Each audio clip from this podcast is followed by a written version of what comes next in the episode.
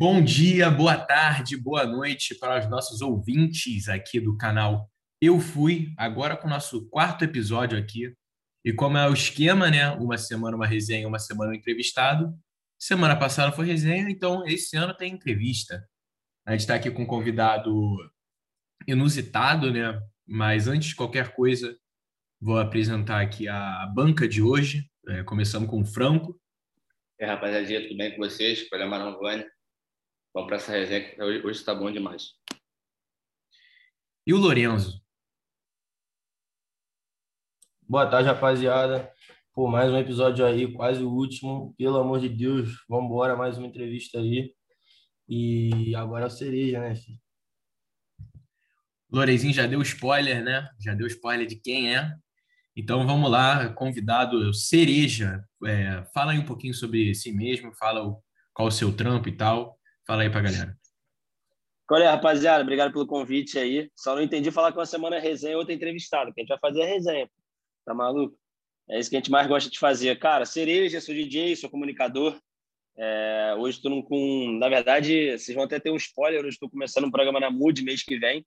Saí da FM o dia, tem pouco tempo. A gente está começando um programa novo.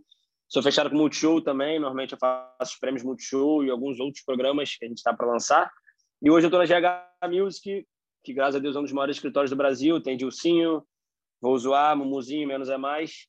E eu estou por lá e na verdade com a expectativa de volta dos shows que vai demorar ainda um pouquinho, mas a gente vai falar isso ao longo aí do, do podcast. Boa, bom começo. Cara, então assim, uma pergunta básica, só para começar, é, já se falando lá todo o seu, seu, seu trabalho, né? Como que você descobriu que você queria trabalhar nesse ramo, assim? O que que, que, que deu em você para começar a trabalhar nisso? Cara, eu sempre fui muito. A palavra é horrível quando você já pensa nela, mas sempre foi muito popular. Eu sempre conheci muita gente, sempre gostei de conhecer muita gente.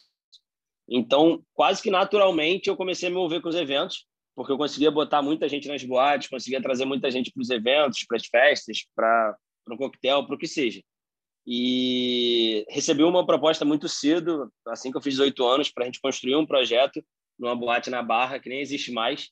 E ali foram vários adolescentes colocados e no final acabaram sobrando só eu e mais dois que ainda estão no mercado, que são dois moleques gigantes, são meus irmãos. E, cara, foi literalmente assim. A gente vai crescendo, vai estudando, vai vendo que o negócio é para gente e, obviamente, busca estudar aquilo. Porque depois que você está dentro, você tem que estudar e, e se preparar para aquilo. É, infelizmente, aqui no Rio, boate não funciona muito. E aí já é outra resenha, é outro papo. E no meio dessa trajetória toda, eu sempre fui apaixonado por música e através de outro amigo meu que é DJ também da festa Esbórnia, explodida, é... cheguei na conclusão de tentar ser DJ, só que sempre que eu tento alguma coisa eu caio de cabeça, levo a sério e tem dado certo. Foi um pouco dessa mistura de conhecer muita gente, de gostar de resenha, de gostar de música e de gostar de estar no mercado dos eventos que eu caminhei por esse lado. Basicamente e por alto é isso.